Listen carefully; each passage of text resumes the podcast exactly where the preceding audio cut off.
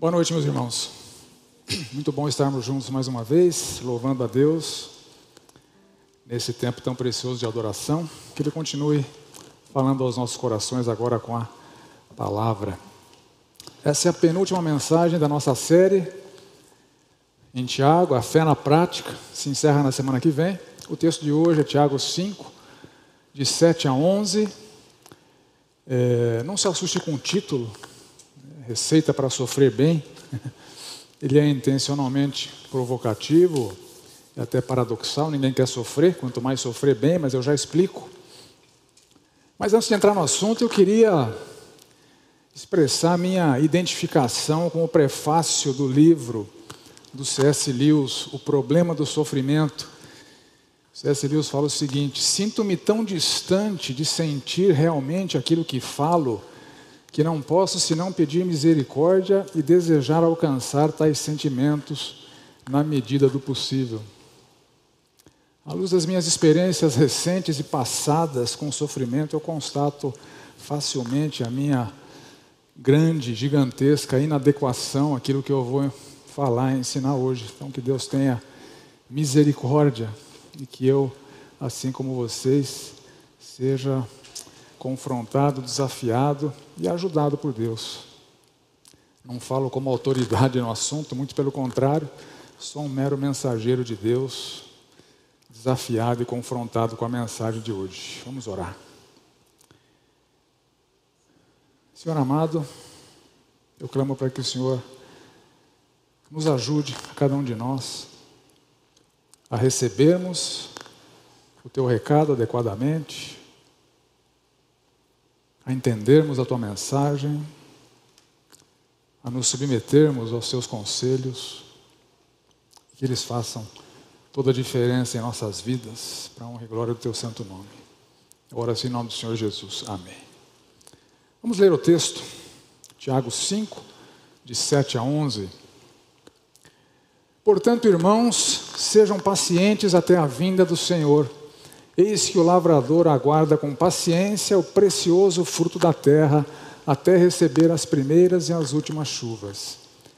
Sejam também vocês pacientes e fortaleçam o seu coração, pois a vinda do Senhor está próxima.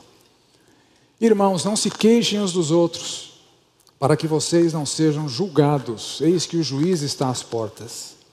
Irmãos, tomem como exemplo de sofrimento e de paciência os profetas que falaram em nome do Senhor.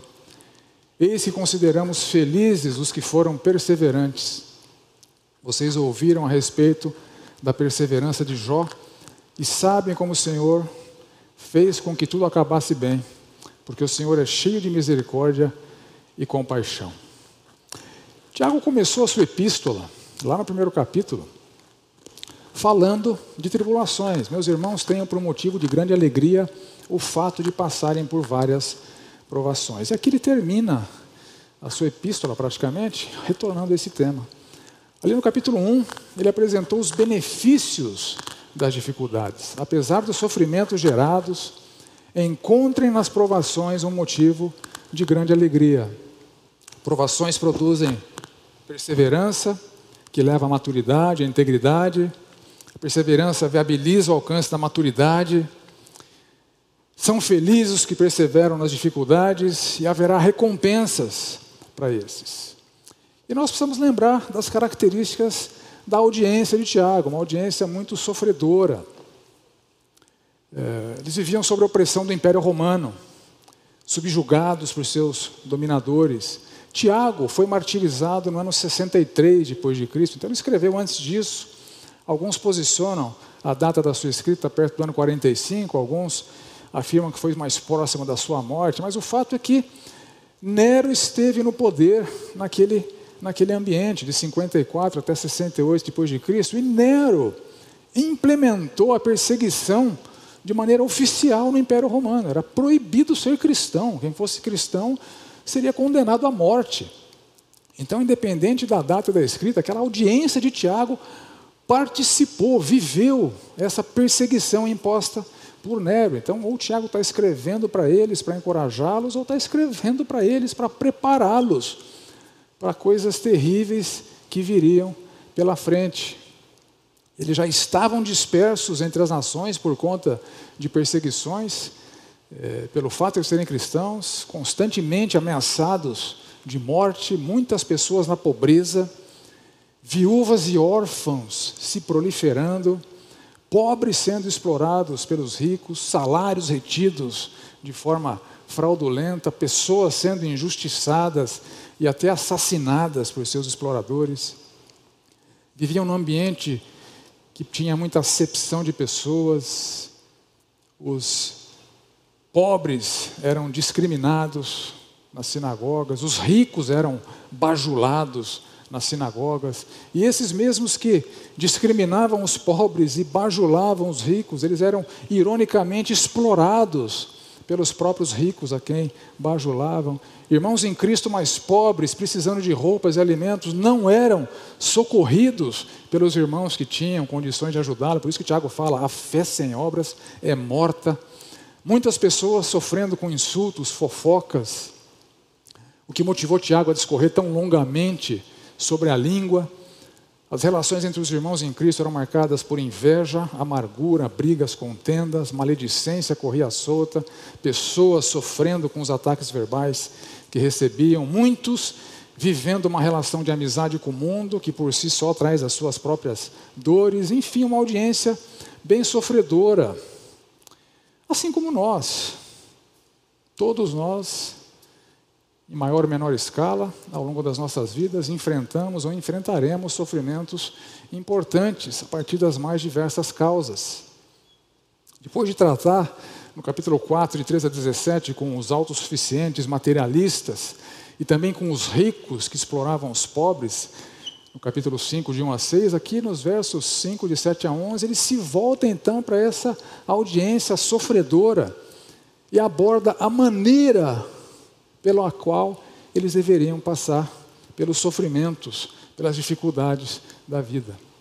Assim, através de Tiago, Deus nos deixou esse material muito rico, extremamente importante para os cristãos de todas as eras, em especial da nossa, para que nós saibamos como suportar os sofrimentos.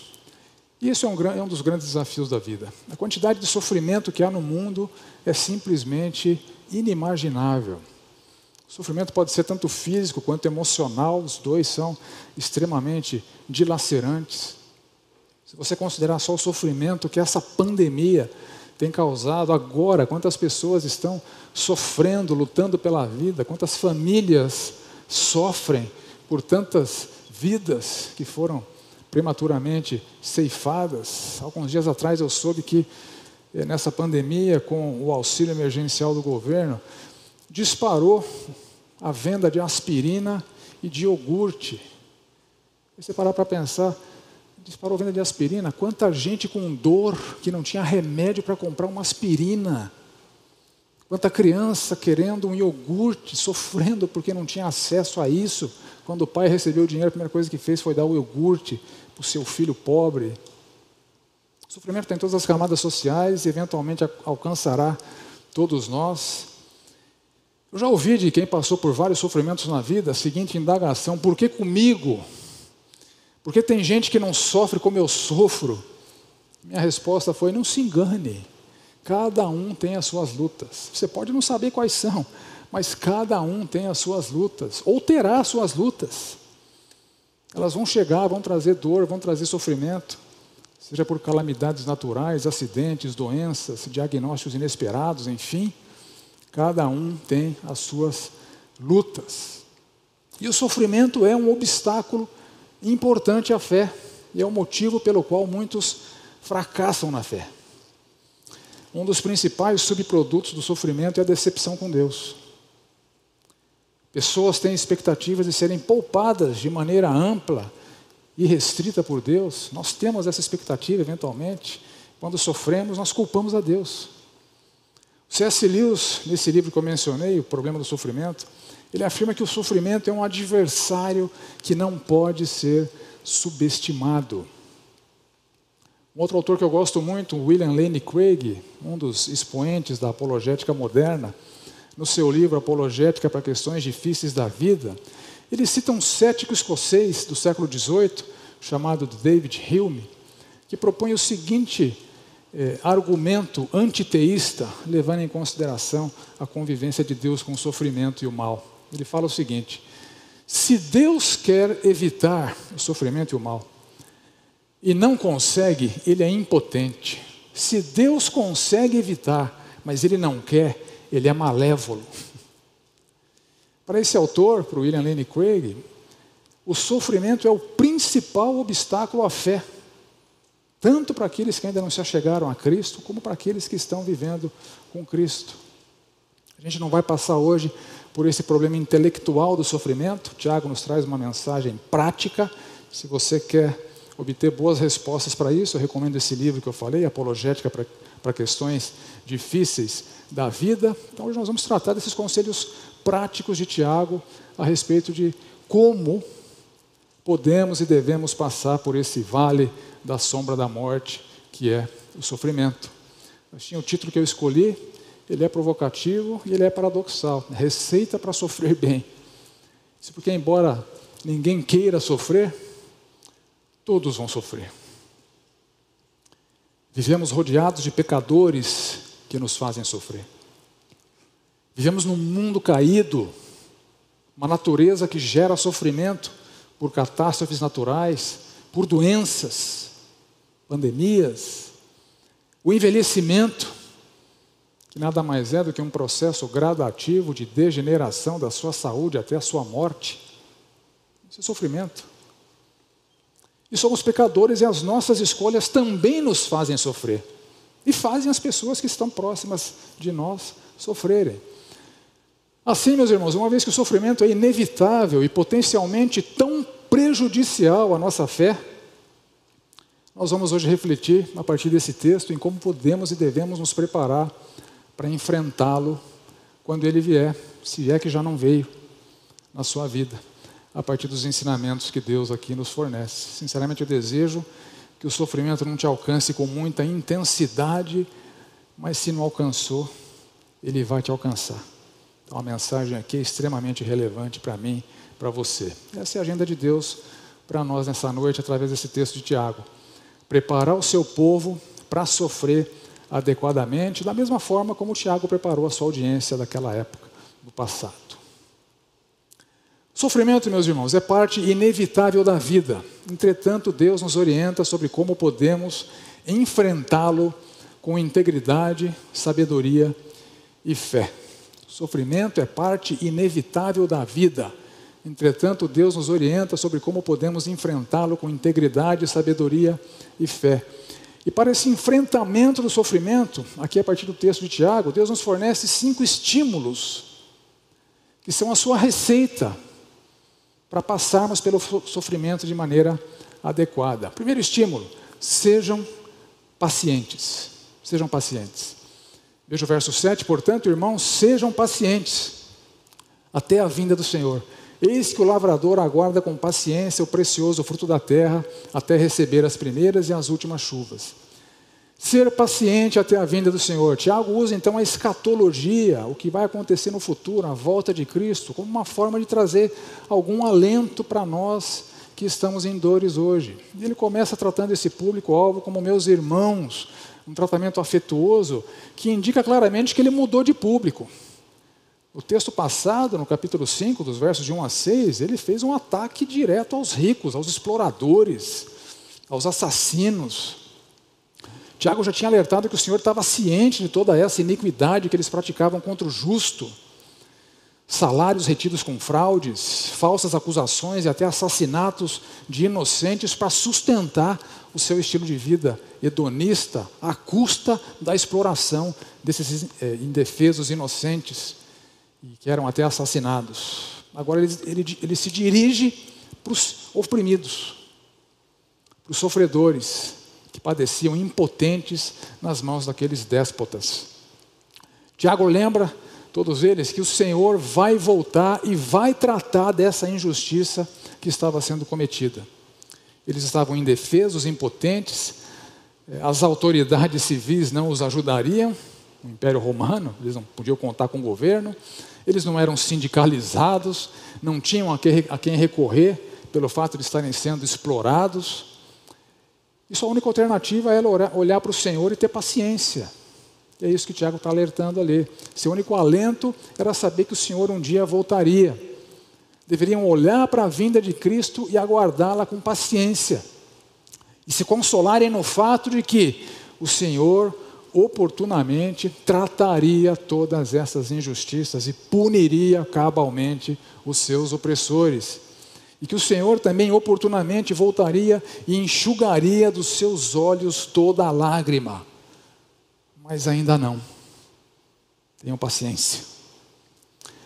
Segundo o dicionário bíblico, essa palavra traduzida por ser paciente, ter paciência, significa ser de um espírito paciencioso que não perde o ânimo, ser paciente em suportar as ofensas e injúrias de outros, ser longânimo, tardio para se irar, tardio para punir, ser moderado e tardio em vingar-se. Então, Tiago estimula a serem pacientes como um lavrador. O lavrador precisava da chuva, mas ele era absolutamente impotente para fazer chover, só lhe restava aguardar. Então, assim como os lavradores devem aguardar com paciência a chegada das chuvas, devemos aguardar com paciência a manifestação do Senhor, tanto para realizar justiça aos opressores e oprimidos, bem como é, ter toda a lágrima enxugada dos nossos olhos. E muitos deles, da sua audiência, eram lavradores, e eram lavradores trabalhando nos campos dos ricos. Eis que o salário dos trabalhadores que ceifam os vossos campos e que por vós foi retido com fraude está clamando. Então eles estavam familiarizados com essa realidade de o lavrador esperar pacientemente essas chuvas. Então, a analogia de Tiago era bem eloquente para eles. As primeiras chuvas que vinham ali em, em outubro e novembro eram necessárias para regar sementes recém-plantadas, para que elas brotassem. E as últimas chuvas que vinham ali na primavera, em abril e maio, era necessário para nutrir as plantas antes da colheita final. E os lavradores tinham que aguardar. A orientação de Tiago sugere que alguns estavam impacientes, ávidos por vingança, outros estavam desanimados e até se desesperando. Tiago está lembrando eles: vai ter um fim nessa era do sofrimento, mas nós temos que esperar com paciência até que ele chegue. Por enquanto, não desanimem, não se desesperem, não se vinguem. Essa decisão de ser paciente no sofrimento ela tem o poder de produzir em nós, já aqui e agora, algum alívio ao sofrimento que nós estamos vivendo. Sofrer desanimado, amargurado, ressentido, desesperado, com sede de vingança, é muito pior do que sofrer com os olhos em Cristo, aguardando pacientemente a sua manifestação, certos de que Ele trará justiça e alívio definitivo. É importante lembrar também que a paciência que Tiago está se referindo aqui é um fruto do Espírito. Lá em Gálatas 5, 22, nós vemos o fruto do Espírito é amor, alegria, paz, longanimidade. Essa, esse substantivo aqui que Paulo usa em Gálatas, longanimidade, é o substantivo que o verbo que Tiago está usando se refere. Sejam pacientes. Não estamos sozinhos, dependentes do nosso próprio empenho para encontrar em nós mesmos essa paciência. É um fruto do Espírito. Não é um fardo que Deus está jogando sobre nós. Ó, se vira aí, aguenta as pontas até que Cristo volte. O Espírito Santo que habita em nós tem o poder para nos capacitar a sermos pacientes em meio ao sofrimento. Mas há condicionais. Você já estudou a ação do Espírito Santo no povo de Deus, você vai entender claramente que há condicionais. Quando nós vivemos deliberadamente em pecado, conforme Hebreus capítulo 10, 29, nós ultrajamos o Espírito. É um ultraje ao Espírito. Nós podemos entristecer o Espírito quando toleramos nas nossas vidas práticas pecaminosas, típicas dos não regenerados, como Efésios 4 nos alerta. Nós podemos apagar o Espírito se a gente viver de forma que anule o seu poder e a sua presença em nossas vidas, mas nós podemos andar em Espírito conforme Gálatas 5,16. Nós podemos nos deixar encher do Espírito. Enchei-vos do Espírito. Um imperativo lá de Efésios 5,18. Ou seja, essa disposição à obediência, à transformação, à luta contra o pecado, para que o fruto do Espírito se manifeste em nós, longanimidade, isso viabiliza a paciência que precisamos para o sofrimento. Se a gente não se não atrapalhar, se a gente se submeter à ação do Espírito Santo em nossas vidas, ele, ele nos capacita a paciência necessária ao sofrimento. E é importante mencionar também que esse estímulo que Tiago faz à paciência não é um incentivo ao fatalismo, ao conformismo ou à estagnação diante da dor e do sofrimento. Tiago nos dá esse estímulo adicional aos recursos e possibilidades que a palavra de Deus nos apresenta e que devem ser usados no sofrimento, junto com a paciência, esse estímulo que Tiago está nos dando. Então, a paciência é fundamental na dor, mas não a passividade.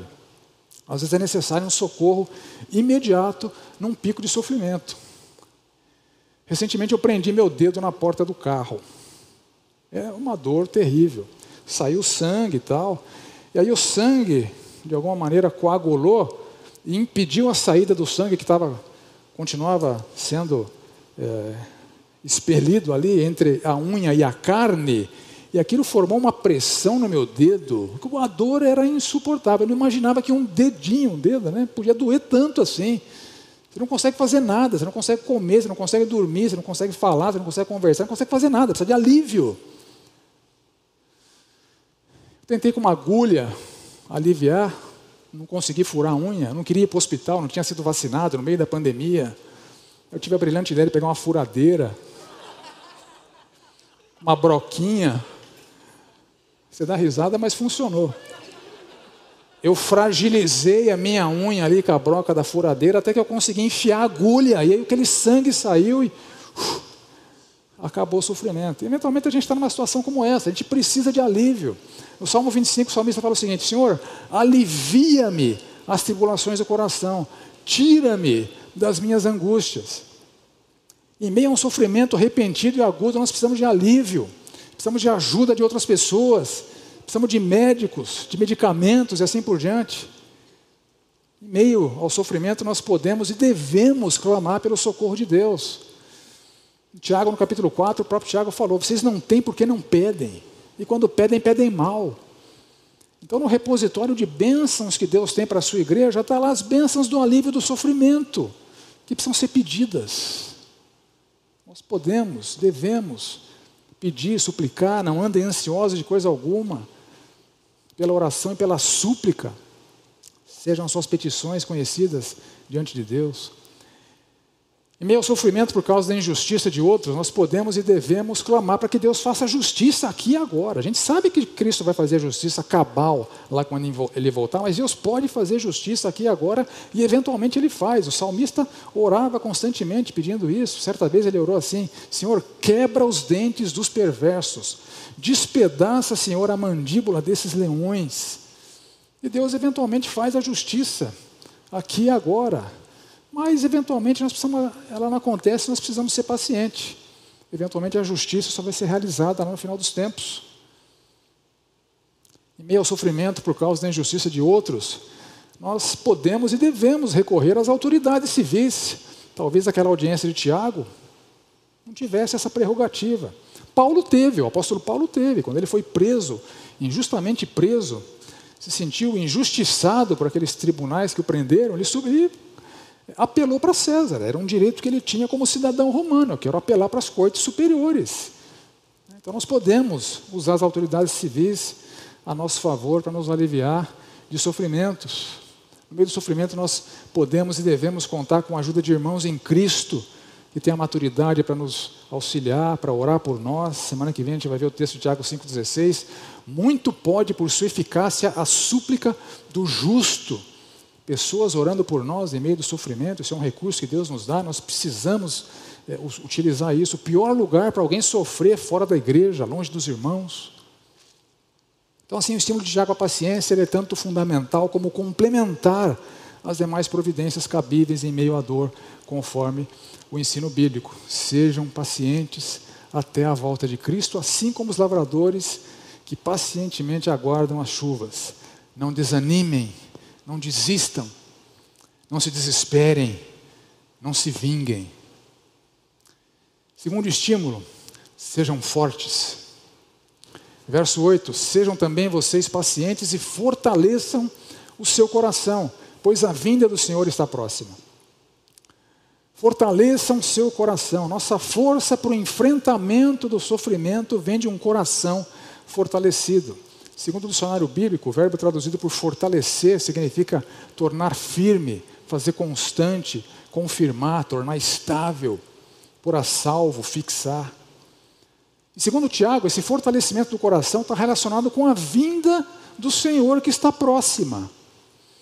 Assim, meus irmãos, há três conceitos importantes aqui para a gente considerar, para entender bem o que Tiago está falando: o coração, a proximidade da vinda e o fortalecimento do coração e a sua relação com essa proximidade da vinda. Começando pelo coração na Bíblia. Segundo o dicionário bíblico, coração é a alma ou a mente como fonte e o lugar dos pensamentos, das paixões, dos desejos, dos apetites, das afeições, propósitos, esforços, fonte de entendimento, de inteligência, da vontade, do caráter. Algumas passagens bíblicas a gente vê bem claramente o papel do coração nas nossas vidas. Por exemplo, em Mateus 12, 34, o Senhor Jesus fala assim: raça de víboras, como podeis falar coisas boas sendo maus? Porque a boca fala o que está cheio o coração. Então, o que está no coração aflora através da boca. Mateus 15, 19, ele fala: Porque do coração procedem os maus desígnios, os homicídios, os adultérios, prostituição, furtos e assim por diante.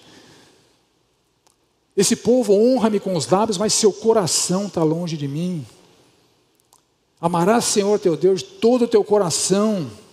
Então, o coração é uma referência a esse centro de comando do nosso ser.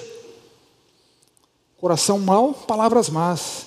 Coração longe de Deus, adoração hipócrita. As iniquidades afloram das paixões do coração. O amor genuíno a Deus deve ser buscado de todo o coração, uma entrega, uma entrega completa do ser. Se o nosso coração for forte, nós seremos fortes. Segundo conceito, o conceito da proximidade da vinda, pois a vinda do Senhor está próxima. Esse conceito de proximidade da volta deve nos remeter à iminência da volta e não à quantidade de tempo que ainda falta para a volta.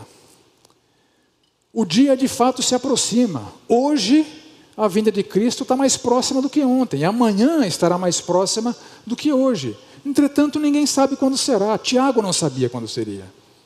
O Senhor Jesus, no sermão profético, Mateus 24, diz o seguinte: a respeito daquele dia e hora, ninguém sabe, nem os anjos do céu, nem o Filho, senão o Pai. Nem o Senhor Jesus, que estava enquanto encarnado, sabia quando seria a sua volta. Hoje, seguramente, ele o sabe, mas naquele momento ele não sabia. Tiago não sabia. Mas quando ele vier, vai ser de repente. E pode ser hoje. Esse é o conceito aqui. A vinda está próxima porque ela é iminente. Ele virá como ladrão o dia do Senhor.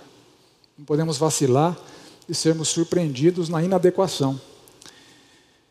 Assim entramos no terceiro conceito, a relação do fortalecimento do coração com essa proximidade da vinda de Cristo. A perspectiva da vinda, ela deve nos motivar a desenvolver algumas virtudes cristãs que são fortalecedoras de coração e que são importantes para o enfrentamento do sofrimento. Olha o que Pedro fala no capítulo 4, verso 7.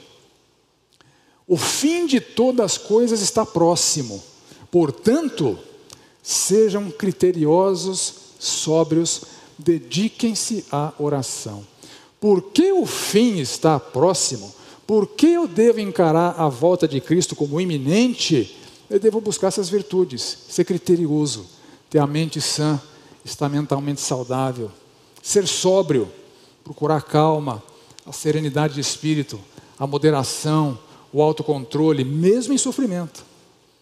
Dedicar-se à oração, expressar essa dependência do Senhor em meio ao sofrimento que nos capacita, que alivia o sofrimento de nós. O resultado dessas virtudes é um coração fortalecido, que está relacionado com essa perspectiva da iminência da vinda do Senhor Jesus Cristo. Veja Hebreus 10, 25. Não deixemos de congregar-nos, como é costume de alguns, antes façamos admoestações, tanto mais quando vedes que o dia se aproxima. Ora, por causa da proximidade da volta de Cristo, nós precisamos valorizar e nos empenhar por estarmos juntos em congregação. Esta é a ordem aqui. Esse ambiente de congregação viabiliza esse ambiente de admoestações, de chamar ao lado, de consolar, de confortar, de apontar os erros, de mostrar o caminho. A gente precisa de gente, não há igreja sem congregação. A pandemia, infelizmente, impôs limites que nos forçaram a buscar alguns paliativos, mas são paliativos, são toscos. Culto ao vivo é tosco. Se você pode, esteja aqui, essa é a vontade de Deus, essa é a ordem de Deus. Corações fortalecidos valorizam a congregação e são mais fortalecidos ainda nesse ambiente de, de congregação. Congregação gera esse ambiente de demonstração que produz corações fortalecidos, dependentes, esperando em Deus. 1 Tessalonicenses 3,12: E o Senhor vos faça crescer e aumentar no amor uns para com os outros, para com todos, como também nós para convosco, a fim de que seja o vosso coração confirmado em santidade, isento de culpa, na presença de Deus nosso Pai e na vinda de nosso Senhor Jesus Cristo. Então, de novo, a vinda de nosso Senhor Jesus Cristo como um estopim para que nós valorizemos o amor uns aos outros, a vida em santidade, essa mutualidade do amor firma e confirma o nosso coração, isso nos prepara para o enfrentamento adequado do sofrimento. Além das virtudes que são despertadas a partir da perspectiva da volta de Cristo, é, há também convicções cristãs que precisam ser fortalecidas e desenvolvidas a partir dessa perspectiva da iminência da volta de Cristo.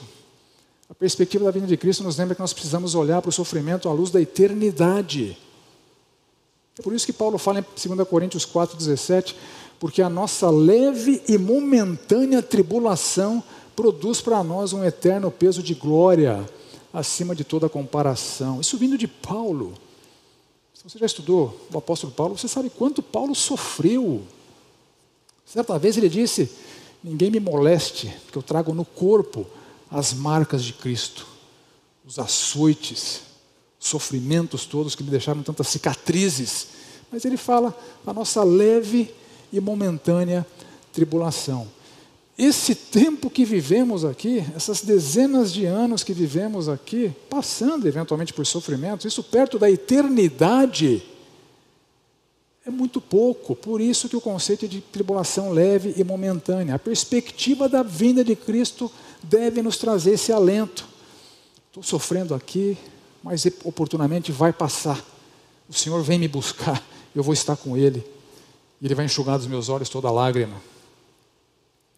Essa perspectiva da vinda de Cristo nos lembra que o céu não é aqui. Nós esperamos novos céus e nova terra.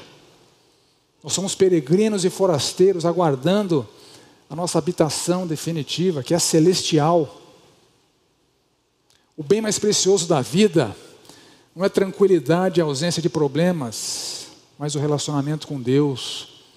Os teólogos da prosperidade distorceram na igreja esse conceito.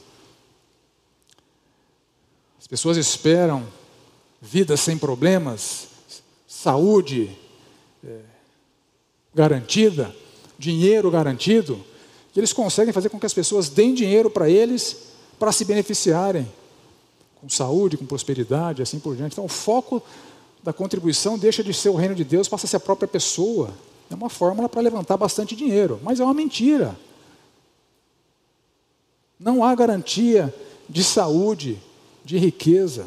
Isso não é precioso. O bem mais precioso é o relacionamento com Deus. Como o salmista diz: Senhor, tu és meu Senhor, outro bem não possuo senão a ti somente. Se essa convicção estiver equivocada, que nosso bem mais precioso é Deus e não uma vida tranquila, com ausência de problemas, a decepção com Deus não é só provável, ela é inevitável. É uma mentira. Nós viveremos dias sem problemas, mas isso é para a glória, é para o céu. Então, a perspectiva da vinda de Cristo desenvolve virtudes fortalecedoras de coração, a perspectiva da vinda de Cristo desenvolve convicções que são fortalecedoras de coração. Ele está conosco hoje. Ele quer e pode nos capacitar com virtudes e convicções que são fortalecedoras do nosso coração.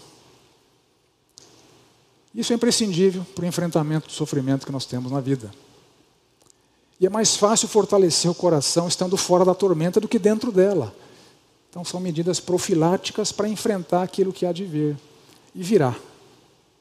Sejam fortes, fortaleçam seu coração. Terceiro estímulo: não se queixem. Verso 9, irmãos, não se queixem uns dos outros para que vocês não sejam julgados. Eis que o juiz está às portas. Tiago agora estimula na sua audiência ali que eles abandonem essa inclinação pecaminosa da queixa que é potencializada pelo sofrimento. Reclamação, murmuração, negativismo constante. Literalmente a palavra que Tiago usa aqui é gemer. Parem de gemer uns, com, uns para com os outros, uns dos outros. Quem tem aproximadamente a minha idade, aqui que nasceu lá nos anos 60, que teve uma infância assistindo desenhos da Hanna-Barbera, deve se lembrar daquele desenho do Lip the Lion e do Hard Har Har. Quem lembra disso? Tem mais velhos à noite do que de manhã. Ou mais sinceros à noite do que de manhã, talvez, né? O Lip the Lion era um leão otimista, para frente, sempre animado, que buscava sempre trazer ânimo e motivar a hiena, o hard, que era um negativista, estava sempre descontente. Ele tinha um mantra que ele repetia sempre: ó dia, ó céus, ó azar. E a exposição ao sofrimento tem essa capacidade de nos transformar em hard har har. Pessoas negativas, sempre para baixo, nada está bom, nada presta. Nada que vem dos outros agrada, só reclamação, só murmuração, só gemido. Lembrando que Tiago está se dirigindo a pessoas oprimidas, que sofriam nas mãos dos ricos opressores, e seu coração estava enfraquecido, cheio de amargura, indignação, ressentimento, negativismo. E esse espírito negativista estava potencializando esse clima de queixas nos relacionamentos. As queixas pela exploração sofrida eram até justificadas, mas quando elas invadem as relações interpessoais, elas ficam pecaminosas. Sua atitude queixosa precisava ser abandonada. A atitude queixosa é altamente prejudicial à própria pessoa. A pessoa reclamona, alimenta um estado emocional de nunca estar satisfeito com nada, e esse próprio estado emocional acaba sendo fonte extra de sofrimento. Nunca nada está bom, é muito fácil perceber que viver assim é sofrer, de, sofrer mais desnecessariamente. É a síndrome do Hard Har Har. É um ciclo vicioso e destrutivo que é estabelecido na pessoa. Estou sofrendo, desenvolvo uma atitude negativa, queixosa. Essa atitude negativa e queixosa produz um estado emocional de constante insatisfação, de decepção, de reclamação contra tudo e contra todos. E esse próprio estado emocional gera mais sofrimento e o ciclo vicioso e destrutivo é realimentado. E essa atitude queixosa, ela também é altamente prejudicial à comunidade. Esse estado constante de, de, de negativismo e reclamações, ele é contagioso. E os relacionamentos interpessoais, naquele contexto de Tiago, estavam se deteriorando por essas queixas mútuas. Se todos os indivíduos da comunidade estão insatisfeitos, se queixando entre si, esse clima progressivamente hostil corrói os relacionamentos, destrói a mutualidade, esfria o amor. E isso estabelece também um ciclo vicioso e destrutivo comunitário. Sofrimento individual leva a uma atitude queixosa, atitude queixosa corrói os relacionamentos, destrói as amizades e ajuda que alguém poderia receber de um irmão em Cristo para aliviar o sofrimento, ele não recebe, isso gera mais sofrimento e o ciclo vicioso e destrutivo é realimentado. Então, Tiago está falando: para, interrompe o crescimento dessa bola de neve. Parem de se queixar, vocês estão sofrendo. Eu entendo que vocês estão sofrendo, mas pare de queixar. O excesso de críticas só vai piorar a sua situação.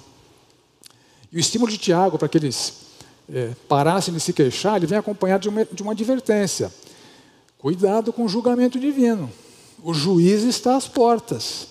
O que Tiago está dizendo é o seguinte: não tem situação ruim que não possa piorar. Não agregue ao seu sofrimento a disciplina divina pela sua pecaminosidade queixosa. O juiz está às portas. Seguramente todos, todos, nós já passamos pela experiência de receber queixa ou de fazer queixa.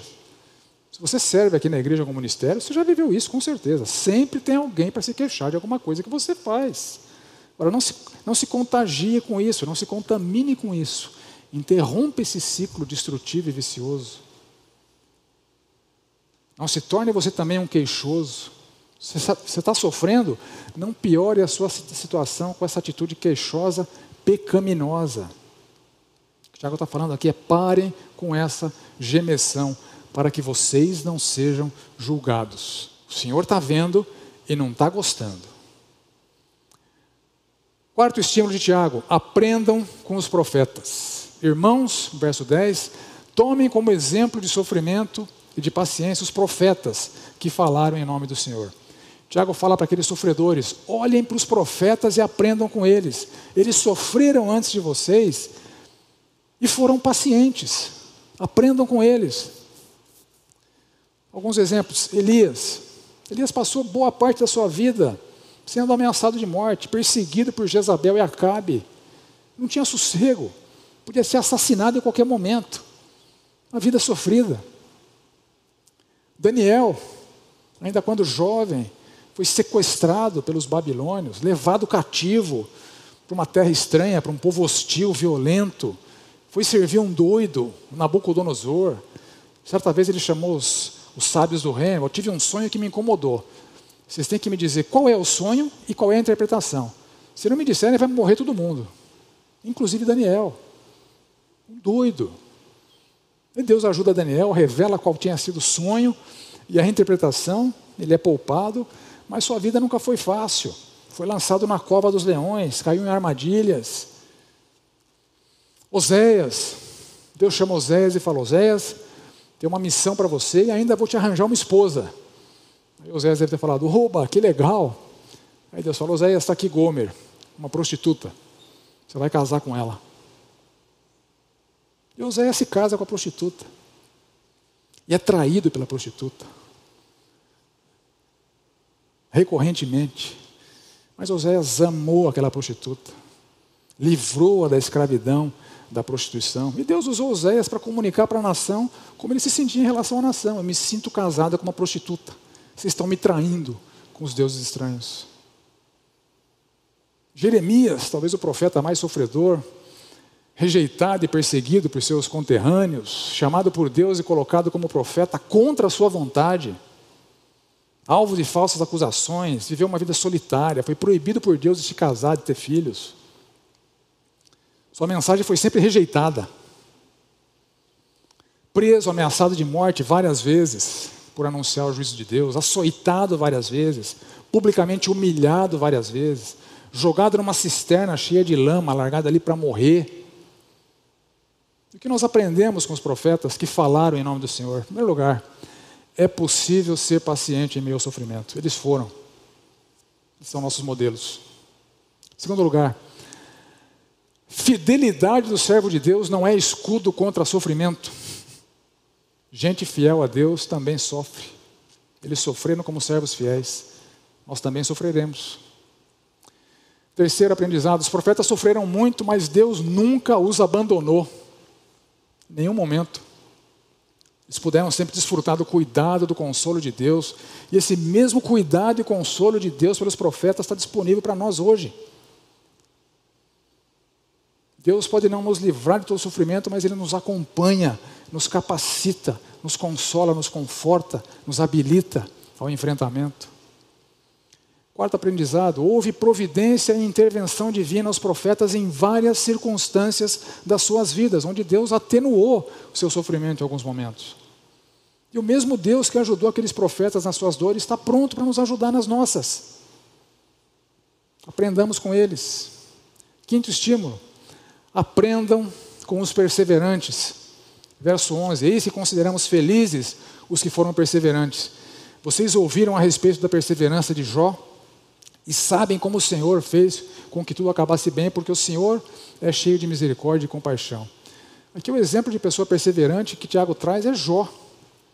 E a palavra que aparece aqui em Jó, e que na maioria das Bíblias é traduzida como paciência, então Jó acabou sendo, como, acabou sendo conhecido como a, a pessoa da paciência, ou a paciência de Jó. Na verdade, essa tradução não é feliz. A melhor tradução, Jó foi uma pessoa perseverante. A palavra aqui é diferente da palavra paciência que aparece lá nos versos 7 e 8. Além dos versos 7 e 8, paciência significa não desanimar, não perder o ânimo, ser longânimo. A palavra aqui usada no verso 11 deriva do verso do verbo anterior, os que foram perseverantes. Aqui, aqui o conceito é de persistir, de não desistir, de insistir. E Jó foi alguém persistente em se manter fiel a Deus. Houve um diálogo misterioso entre Deus e Satanás envolvendo Jó. Satanás apareceu ali numa reunião angelical. Senhor, onde é que você estava? Estava lá rodeando a terra. Você viu meu servo Jó? Tem como não ter ninguém como ele na terra. Homem íntegro, reto, teme a Deus, se desvia do mal. Satanás fala, também. Super abençoado, rico, cheio de filhos. Assim ele não vai te blasfemar nunca. Tira as coisas que ele tem, o senhor vai ver que ele vai te blasfemar. E o senhor falou para Satanás: vai, pode tirar tudo dele. Satanás foi. Num só dia, Jó perdeu todos os seus bens, milhares de animais, uma riqueza enorme, perdeu tudo. E nesse mesmo dia, Jó perdeu seus dez filhos. Mas foi perseverante. Passou um certo tempo, o diálogo se repete. Satanás aparece ali. De onde você veio? Estava rodeando a terra. Viu meu servo Jó? Homem íntegro, reto, teme a Deus, se desvia do mal, apesar do que você fez. Também ele tem saúde? Tira a saúde dele, você vai ver que ele vai te blasfemar. Vai, pode tirar, só não mata ele. E feriu Jó de tumores malignos, desde a planta do pé até o alto da cabeça. Dores terríveis. Jó sofreu, chorou, reclamou, amaldiçoou o dia do seu nascimento passou por esse sofrimento inconformado com o que Deus havia permitido. Foi perseverante em não blasfemar contra Deus, apesar das circunstâncias. E finalmente, após essa peregrinação terrível de sofrimento, Jó foi abençoado. O Senhor o abençoou num estado muito melhor do que o anterior. Jó ganhou o dobro de bens, e o dobro de filhos. Dez lá com o Senhor e mais dez vivos com ele, que o acompanharam, que ele viu as próximas gerações sendo abençoado por Deus. O que nós aprendemos então com Jó? Várias coisas. Em primeiro lugar, é possível ser perseverante em meio ao sofrimento. Jó foi. Segunda coisa, coisas ruins acontecem com pessoas boas cada um com as suas lutas. Jó pensava que estava protegido por causa da sua justiça. Certa vez ele disse: Sou justo e Deus tirou meu direito. E apesar de eu ser um homem justo, bom, Deus tirou meu direito. Coisas ruins acontecem com pessoas boas, com pessoas justas. Terceiro aprendizado: amigos, alguns amigos podem ser inconvenientes e, e falharem conosco em meio ao nosso sofrimento. No livro de Jó aparecem quatro amigos, três deles só falaram asneiras, só potencializaram o seu sofrimento. Então, escolha bem os seus amigos para te ajudar quando você for sofrer. Não é raro a gente ouvir relatos de pessoas aqui na igreja que, em meio ao sofrimento, escutaram várias asneiras inconvenientes de pessoas. Então, procure bem as suas amizades, pessoas fiéis ao Senhor que podem te ajudar em meio ao sofrimento, como Eliú, ajudou a Jó. Quarto aprendizado: sofrimento é uma fonte de tentação que pode nos levar a pecar. Jó pecou. Por isso que ele diz no verso 6 do capítulo 42: Por isso me abomino e me arrependo no pó e na cinza. Jó pecou, mas se manteve perseverante na fidelidade ao Senhor. Outro aprendizado com Jó: Deus é cheio de misericórdia para, nossa, com nossas fraquezas em meio ao sofrimento. Então, apesar do pecado de Jó, Jó foi abençoado. O nome disso é misericórdia de Deus, compaixão de Deus. Outro aprendizado: nosso sofrimento pode ter um propósito maior segundo a soberania de Deus. Deus resolveu usar a vida de Jó para mandar aquele, aquela mensagem, aquele recado para as hostes malignas. Era um propósito mais elevado que Jó estava sendo usado por Deus. Deus pode usar o meu e o seu sofrimento para alcançar algum propósito maior. Outro aprendizado: Deus abençoa os que perseveram na fidelidade em meio ao sofrimento. Há bênçãos de Deus reservadas aos que são perseverantes em meio ao sofrimento.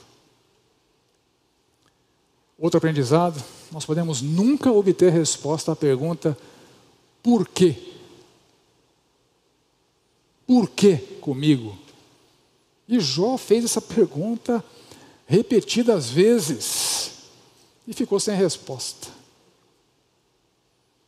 Quando o Senhor se encontrou com Jó, diante desses questionamentos, o Senhor disse: Onde é que você estava quando eu lancei os fundamentos da terra? Quem é você para questionar o Altíssimo?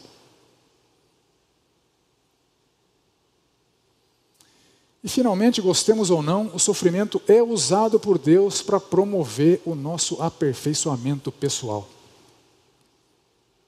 Depois da sua experiência terrível, o Senhor disse, Jó disse o seguinte para o Senhor: Eu te conhecia só de ouvir, mas agora os meus olhos te veem.